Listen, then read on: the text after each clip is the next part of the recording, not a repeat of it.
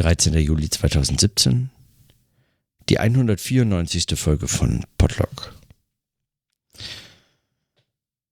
Heute war ein relativ ereignisloser Tag. Ich war hoffentlich vorerst das letzte Mal bei einem Termin im Arbeitsamt und äh, der war sehr erfolgreich. Der Kollege, der jetzt für mich zuständig ist dort, äh, hat äh, das Gegenteil von all dem behauptet, was seine wirklich sehr wenig hilfreiche Kollegin zuvor mir alles erklärt hat, das nicht geht und hat mir die notwendigen Formulare überreicht, damit ich das alles äh, beantragen kann. Äh, in leichten Variationen irgendwie immer das gleiche Formular, aber ist okay. Äh, und das war wirklich großartig. Da bin ich jetzt durch. Ich finde äh, nach wie vor dieses Gebäude unglaublich der, der Gang dorthin. Also ich habe heute so ein kleines Video gemacht davon, wie man von dem Aufzug, man fährt dann in den vierten Stock und also man kommt rein unten und in den Haupteingang und dann fährt man in den vierten Stock und dann läuft man zu, in dem Fall Zimmer 438. Und, und es ist äh, wirklich verrückt. Also man hat schon den Eindruck, man ist da vielleicht schon zweimal im Kreis gelaufen, hat aber das Stockwerk nicht geändert und es geht immer geradeaus, immer noch weiter und immer noch weiter. Also ein skurriles Gebäude, das irgendwie den Rahmen und äh, diese, diese Institution nochmal architektonisch extrem gut fasst.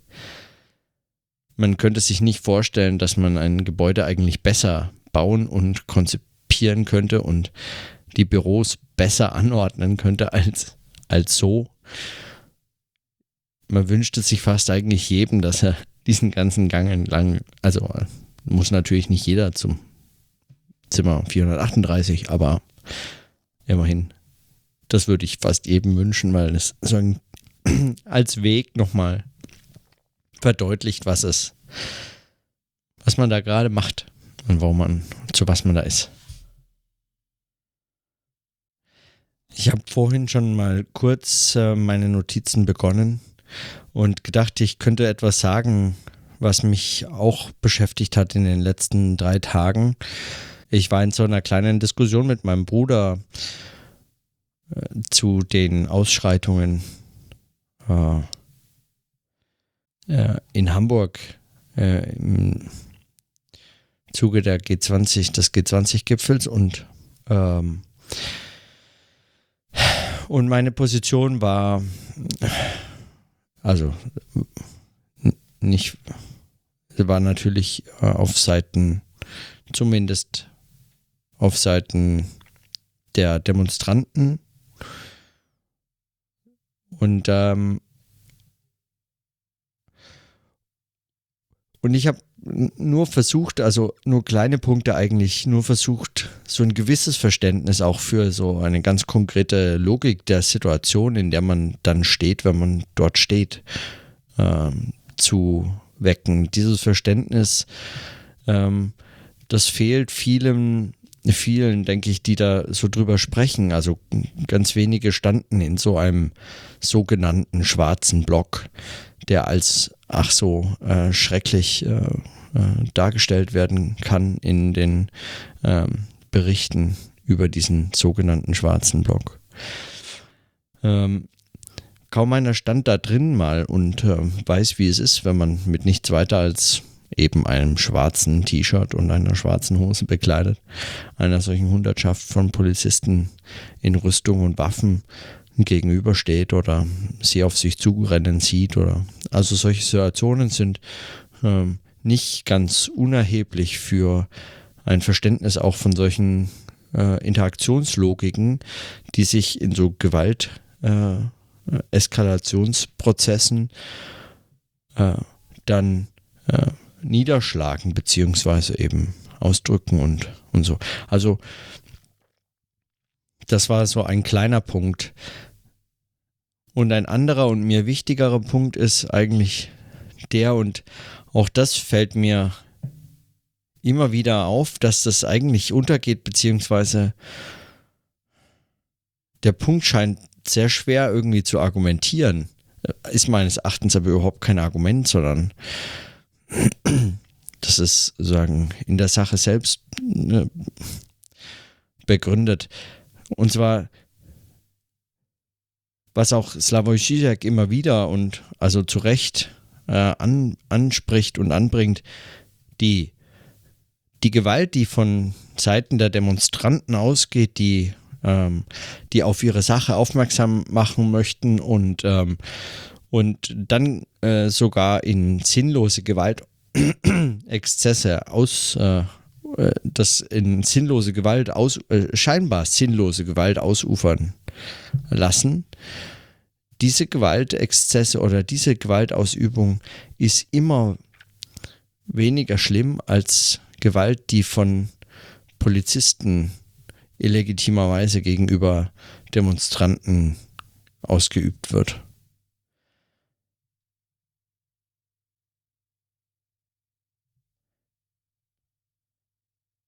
Bei Zizek ist es noch ein viel radikaleres Beispiel. Da geht es um die Frage, ob, also sagen, ob mit, äh, ob andere erschießende, ähm, in dem Fall ähm, schwarze äh, US-Amerikaner, ähm, ob diese Verbrechen weniger schlimm äh, wiegen als, weniger schwer wiegen als ähm, unbewaffnete äh, schwarze Jugendliche erschießende Polizisten. Und er ist äh, und er vertritt diese Position ganz stark. Und meines Erachtens vollkommen zu Recht. Wer zurzeit äh, sich nicht eine Millisekunde bremst, bevor er die Diagnose stellt, dass in den USA gerade ein Faschist an die Macht gekommen sei, ja, ähm, und, und solche, solche äh, Worte in den Mund nimmt, und dann aber nicht erkennt oder sogar explizit auf Seiten der Polizisten jetzt gegen den ach so schrecklichen schwarzen Block argumentiert, der hat also ein meines Erachtens wirklich sehr seltsames Verständnis von Faschismus, weil was ist sagen, was ist noch mehr tatsächlich Faschismus in so, ein, in so eine, sogar in so eine erfahrbare Realität gebracht, als, äh, als eine illegitime Polizeigewalt, gegen die es, und das ist das Perfide an dieser ganzen äh, an diesen ganzen äh, Zusammenhängen praktisch keine Widerstandsmöglichkeiten gibt. In der Situation erst recht nicht. Man ist vollkommen unterlegen. Man hat, also selbst wenn man sich mit so absurden äh, steinzeitlichen Waffen wie, wie äh, Pflastersteinen oder sowas in Anführungszeichen bewaffnen würde, ja, selbst dann ist man äh, dem äh, also hemmungslos unterlegen. Und dafür argumentiere ich nicht. Also ich würde dafür nicht plädieren, aber, ähm, aber in der Situation gibt es keinerlei Chance. Also es ist völlig ausgeschlossen. In der Aufklärung der jeweiligen unterschiedlichen äh, äh Gewaltausübung äh, hat man ebenfalls keine Chance. Es gibt immer wieder sehr wichtige ähm, Dokumentationsnetzwerke, äh, die sich zusammentun und dann sowas, solche Fälle von Polizeigewalt äh, dokumentieren, sehr gewissenhaft Videos sammeln, die an solchen äh, Protesten entstanden sind von Menschen, die das gefilmt haben als Teilnehmer oder als äh, äh, äh, Zuschauer. Aber daraus ergibt sich nicht oft wirklich ähm, wirklich irgendetwas.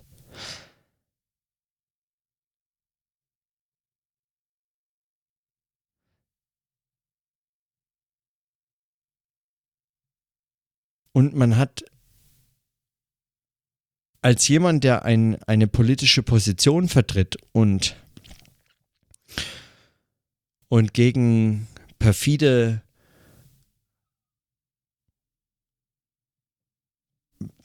oder absurde Zustände mit allem, was er hat. Und in dem Fall ist es nicht mehr viel. Das ist dann wirklich auf solchen Demonstrationen meistens nur die Stimme, der Körper, die Anwesenheit, die schiere Lautstärke, die schiere Unbequemheit die, sagen, die Störung, die man mit allem, was man so hat und ist und mit sich herumträgt, äh, aufbieten kann. Und nur damit lässt sich dann eigentlich diese Position so vertreten. Wer, wer politisch diese Position vertritt, der ist, äh, der ist, sagen, in gewisser Weise auch, auch, äh, auch anders in diese, also nicht in gewisser Weise, der ist eindeutig anders in dieser Situation involviert als jemand, der dafür sorgen muss, dass nicht nur niemand zu Schaden kommt, sondern auch, dass dieser Ausdruck von politischer Meinung, von, von Protest, dass der, ähm, dass der möglich ist. Und wer dann in solchen Situationen zu, äh, zu illegitimen Gewaltreaktionen neigt, hochberüstet, in voller Montur, mit Waffen, ähm, völlig übervorteilt im, im sagen, in einer direkten körperlichen, physischen Auseinandersetzung dann so reagiert, das ist ein ungleich schwererer, äh, schwererer, ähm, schwereres Verbrechen als ähm, also eine als, als ein, ein radikaler Protest, selbst wenn er sich in sinnloser Gewalt gegen Autos, gegen Ladenzeilen, gegen Schaufenster, gegen Banken und so weiter richtet. Ich weiß, das haben schon alle einfach irgendwann mal gesagt hier in dieser Diskussion. Warum soll ich da noch was dazu sagen? Aber es sind eben Fragen, die mich beschäftigen. Ich, dabei interessiert mich gar nicht so sehr, dass das jetzt auch mal gesagt wird oder so. Aber mich interessiert dabei, dass, dass es so extrem, extrem schwierig ist, dafür Verständnis zu gewinnen. Also äh, ich frage mich, wie man das anders sehen kann. Ich frage mich, wie man wie man zum Beispiel der Überzeugung sein kann, dass es ganz schrecklich sein muss für diese Polizisten. So als hätten sie immer gedacht, äh, ja, also Polizist zu sein, da hätten wir es vermutlich nur mit freundlichen, netten Menschen zu tun, die einem zeigen, was sie alles Schönes gebastelt haben oder so. Anstatt dass man davon ausgeht, wenn man Polizist ist, dass man bereits eben mit Recht und Ordnung und damit mit Rechtsverstößen und äh, Unordnung zu tun hat. Ja.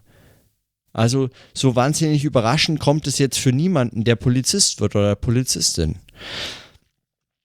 Das ist auch was, was äh, Stefan Schulz schon im, im Aufwachen-Podcast schon, äh, schon mehrfach deutlich gemacht hat, wenn es dann um so, um so kurze Fernsehinterviews ging von äh, irgendwelchen Polizisten oder Polizeisprechern, die äh, für diese äh, äh, Situation der Polizisten Verständnis sich erbeten haben.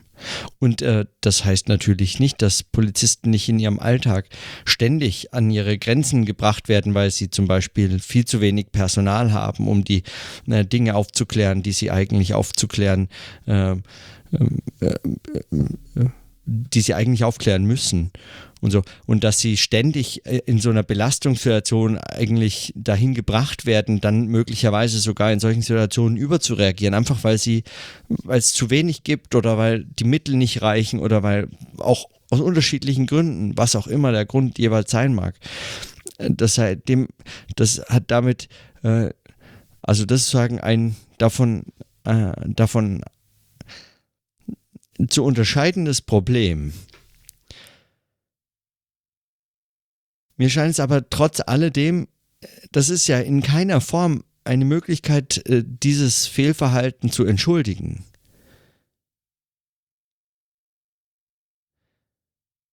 Die haben nicht einfach nur Fehler gemacht, so, hups, ich habe mich verrechnet oder so. Ja, wenn man jemanden mit der Faust ins Gesicht schlägt, der vor einem als Demonstrant ohne Gewalt äh, sagen friedlich vor einem steht, dann ist das nicht ein Fehler als Polizist. Und, und sozusagen die einzelnen Positionen wurden jetzt sicherlich Millionenmal schon gesagt in, in den letzten äh, zig Tagen. Es gab alle Positionen, es gab eigentlich nichts, was man nicht schon äh, hundertmal gehört hat. Es reicht auch langsam. Was mich wirklich nur einfach nicht ganz loslässt, ist, dass das überhaupt zur Debatte steht, dass das, dass das eine so eine, als, als wäre das eine Ansichtssache. Man kann doch als, ich meine, das, das absurd oder das für mich nicht ganz nachvollziehbare ist ja, dass diejenigen, die sagen, sich auf die Seiten der Polizisten gegen die Demonstranten und Unruhe, Unruhestifter aussprechen, die sagen, diese Position begreifen, beziehen, die sind ja gerade diejenigen, die für Recht und Ordnung, für einen Staat, der sagen, da eingreift und für damit hier wieder normale Zustände hat. Und es kann ja nicht sein, dass unbeteiligten armen Bürgerinnen und Bürgern dann das Auto angezündet wird, wer soll das denn zahlen? Das Recht auf Eigentum ist ein Menschenrecht. In, in diese Richtung gedacht. Also es sind gerade diejenigen, die, die sagen, auf ähm, so Recht und Ordnung setzen, sind gerade diejenigen ähm, und, und und die müssten doch gerade erkennen, dass es äh, für einen Polizisten am allerwenigsten geht, wenn man schon auf Recht und Ordnung setzt. Dann ist es, dann ist das erst recht unter überhaupt keinen Umständen zu entschuldigen. Und das, ich also diese, dass das nicht einfach sofort so auftaucht, dass das, ich, ich frage mich so ein bisschen, was eigentlich verhindert, dass, dass, dass ähm, jemanden, wenn, wenn man sozusagen in solche äh, in solche widersprüchlichen Positionen hält und äußert, dass einem dann nicht irgendwie aus Versehen der Kopf platzt oder so, weil es einfach gar nicht geht, zu zweit zu sagen, solche Dinge nebeneinander äh, für wahr zu halten oder diese beiden Positionen zu vertreten. Also das, das frage, das, das finde ich an dieser Diskussion so, so interessant. So ganz habe ich dafür äh, keine Erklärung. Hm.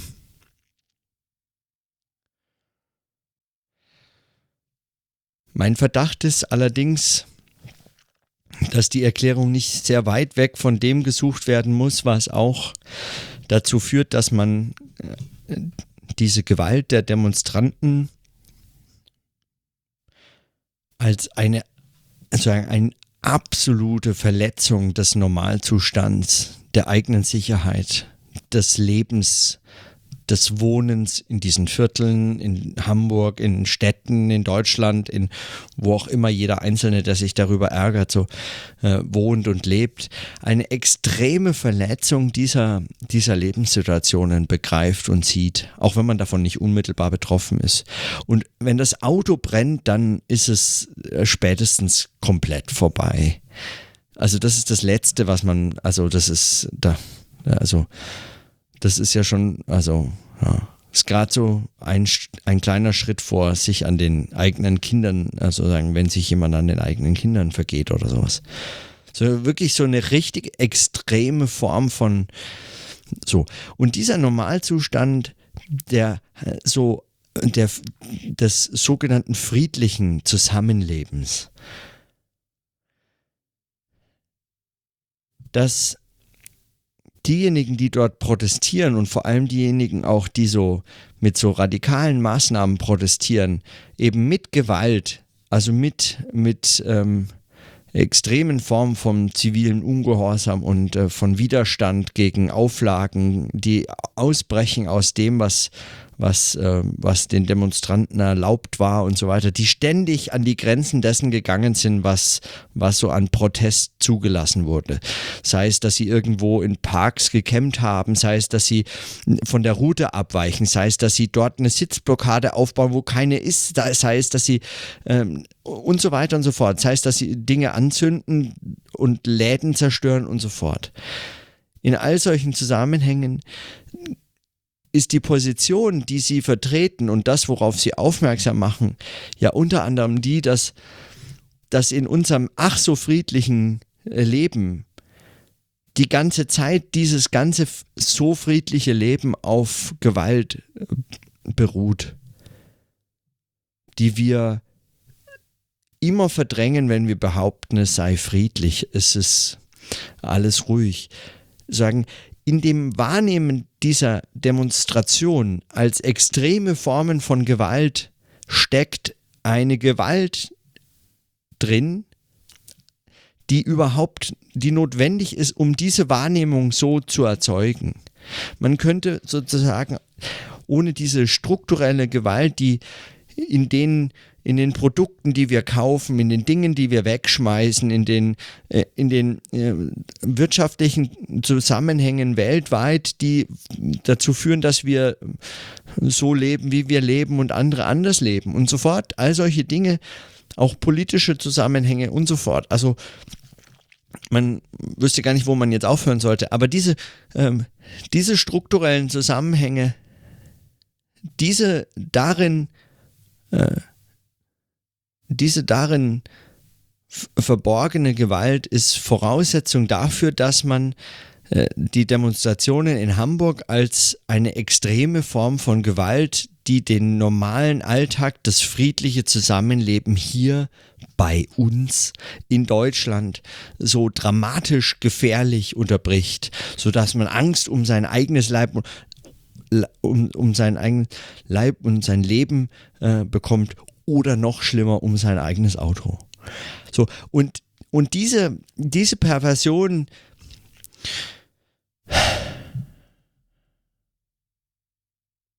das begreife ich nicht, dass, dass das so vielen so schwer eingängig ist, dass man, aber ich denke, dieser, dieser, sagen, das, was, was darin eigentlich verborgen liegt, diese Form von Gewalt, die voraus, die vorausgesetzt werden muss, die Bedingung dafür ist, dass diese Demonstration als diese extreme Form von Gewalt überhaupt beobachtet werden kann und nicht einfach als zum Beispiel plausible oder normale Reaktion oder, oder gar nicht so viel schlimmer als alles andere, was wir den Alltag nennen und so weiter und so fort.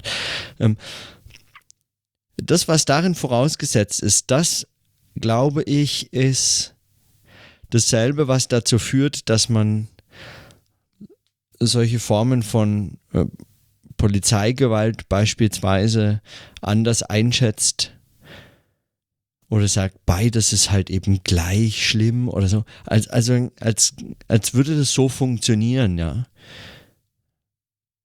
Ich glaube, die Ursachen sind zumindest verwandt für diese beiden seltsamen Verdrehungen der Perspektive. Mir ist das wirklich, also was genau, wie das dazu führt, ich habe ich hab fast den Eindruck, dass es letztlich eigentlich gar keine empirische Frage, das ist irgendwie nichts, was man, da könnte man irgendwie nicht hingehen und als Soziologin und als Ethnologe oder so irgendwie die Menschen befragen, zuschauen, was da so, das ist das ist letztlich sozusagen als insofern es so eine ideologische äh, so eine ideologische Blockade ist oder so, ist es eine Theoriefrage. Ich weiß nicht ganz genau, also ob das überzeugt, ob ich da jetzt äh, egal, also ob ich da was reinmische, was ich nicht rein, hm. Aber es ist mir, also ich wüsste gar nicht, wie man das erheben soll. Ja. Und nein, das macht es nicht ähm, un, also unangreifbar und dann deswegen eine absurde Position. Aha, das ist ja ein Argument, das kann man gar nicht widerlegen, wenn es gar nicht empirisch überprüfbar ist. Wer so argumentiert, der hat einfach auch nichts begriffen, was so Empirie und Theorie angeht und so. Also, Entschuldigung. Dann, ja. Egal, ist ein anderes Problem. Und diese Aversion gegen Gewalt, die sich, da habe ich ja auch schon mehrfach drüber gesprochen, auch schon in dem in No Radio Show hatten wir drüber gesprochen. Und dieses wunderbare Buch zur französischen Revolution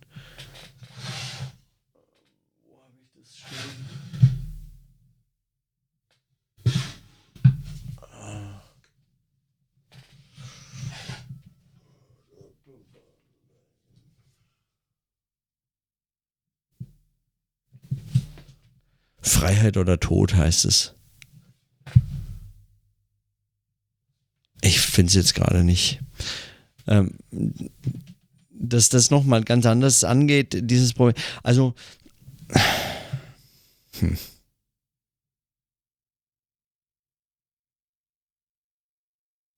Und auch spannend fand ich ja das Argument, mein Bruder hat das auch gebracht, das, den, den Demonstranten wird unter anderem vorgeworfen, dass sie keine zweckrationale Verwendung von Gewalt äh, zeigen. Also, dass sie zum Beispiel nicht in hehren Absichten ähm, eine Form von Robin Hoodscher äh, Gewalt und mit, mit äh, positiven Umverteilungsabsichten oder so zeigen. Ja? Also dass sie zum Beispiel Ladenfenster äh, zerstören, aber nur um dann die Güter von den reichen Läden an die Armen das Volk zu verteilen oder so. Das wird ihnen vorgeworfen. Also ist das, das wird ihnen vorgeworfen. Das, das sei unplausibel, das sei selbstwidersprüchlich, wenn man das nicht so tut, sondern wenn man einfach nur die Läden zerstört oder sich am Ende persönlich bereichert. Dass die Form von sinnloser Gewalt tatsächlich als sinnlose Gewalt sich, also äh, Zizek äh, diskutiert das im Anschluss an äh, Benjamin als ähm, das, was Benjamin göttliche Gewalt nennt, einfach eine Gewalt, die, die nicht einfach so eine Ursache hat, sondern die sich sozusagen Bahn bricht und diese, dieser Ausdruck von so dieser Sinnlosigkeit von Gewalt, ähm, die ist sozusagen typisch für genau diesen, diese Zusammenhänge von, von dem, glaube ich, auch was eben in diesem strukturellen Gewaltsbegriff irgendwie angelegt ist oder was, was damit ausgesagt werden soll. Also für eine Situation und äh, gesellschaftliche Zusammenhänge, die die nicht, darauf kann man nicht irgendwie einfach nur vernünftig reagieren, den Protest einfach sinnvoller, möglicherweise selbst Gewalt sinnvoller einsetzen oder so.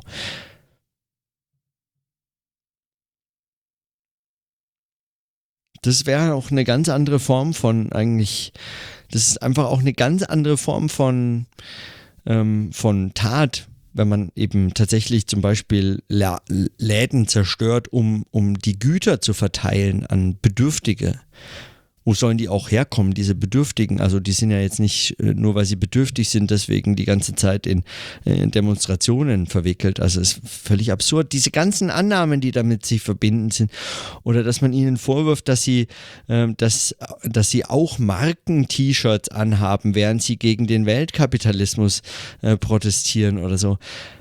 Also äh, da stecken so viele absurde, wirklich ganz, ganz fiese und auch blöde Argumente drin in, in, so, in so einer Kritik an diesen Protesten, dass man,